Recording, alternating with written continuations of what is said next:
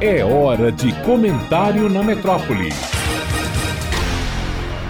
Olá, amigos e amigas da metrópole. Hoje, sexta-feira, dia de vestir branco para quem acredita, e eu acredito nessa boa energia que nos conduzirá até o final do ano com a serenidade, com a tranquilidade que nós precisamos. Afinal de contas, é um ano difícil, com muitas dificuldades, mas nós aprendemos que um bom marinheiro só se faz com o mar bravio, né? Com o mar agitado, nem que seja o mar agitado da história, e a gente conseguindo passar, a gente sempre sai mais e melhor. Quero aproveitar também para fazer um balanço sobre esse 20 de novembro, mês da consciência negra, que vai se tornar feriado, né? passou pelo Congresso Nacional não sem resistência, tem lá seus votos contrários, inclusive aqui também de baianos que se colocaram contrário ao avanço da urgência do projeto, mas é a vida que segue, né? nós estamos lidando com um país que é estruturado pelo racismo, então isso não surpreende. Ao mesmo tempo que você tem na noite o projeto sendo aprovado, na mesma noite o Ileaê vai e denuncia que foi vítima de racismo aqui no estabelecimento comercial aqui na cidade de Salvador.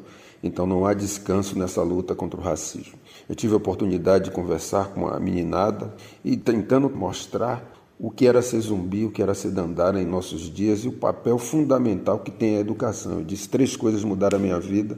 A primeira foi estudar, a segunda foi estudar, a terceira foi estudar. Então essa meu mantra e garantir a oportunidade. Também tive a oportunidade de visitar o sistema prisional e verificar que aqueles que lá estão, na sua grande maioria jovens negros, estão nesse sistema de privação da sua liberdade em função dos delitos que cometeram, as pessoas lá pensam né, e as pessoas têm também suas expectativas, sobretudo quando saírem de terem oportunidade. Então a ressocialização não pode ser uma retórica, ela precisa ser uma política pública de fato. Então eu agradeço ter a oportunidade de conversar com aquelas pessoas para entender também como é que nós podemos ajudar nesse processo.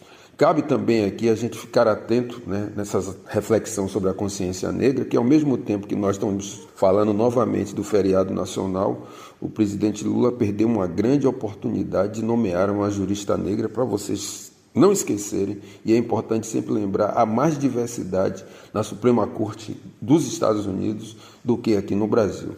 Então nós mudamos tudo para tudo permanecer como está. Não estou aqui discutindo o nome do ministro Dino, mas eu estou falando que a causa se sobrepõe aos nomes. Então é preciso que a política não seja uma retórica, seja uma realidade. E por outro lado, quando você olha para Salvador, Salvador também vive os dias da capital afro, mas também da afroconveniência, porque ao mesmo tempo, fora do 20 de novembro, não podemos esquecer que a prefeitura, o executivo, vetou o projeto da capoeira nas escolas. Então isso mostra os limites dessa capital afro. Né? Então a gente precisa ficar extremamente atento para não cair nas armadilhas do consumo e achar que o nosso problema vai ser resolvido pela integração, pelo consumo, pelos negócios. Nós estamos falando de racismo e seu excesso vicioso. Então é preciso ficar atento, atenta, esperta, esperto, porque à noite todos os gatos são pardos, mas quem não pode acreditar nisso são realmente os gatos.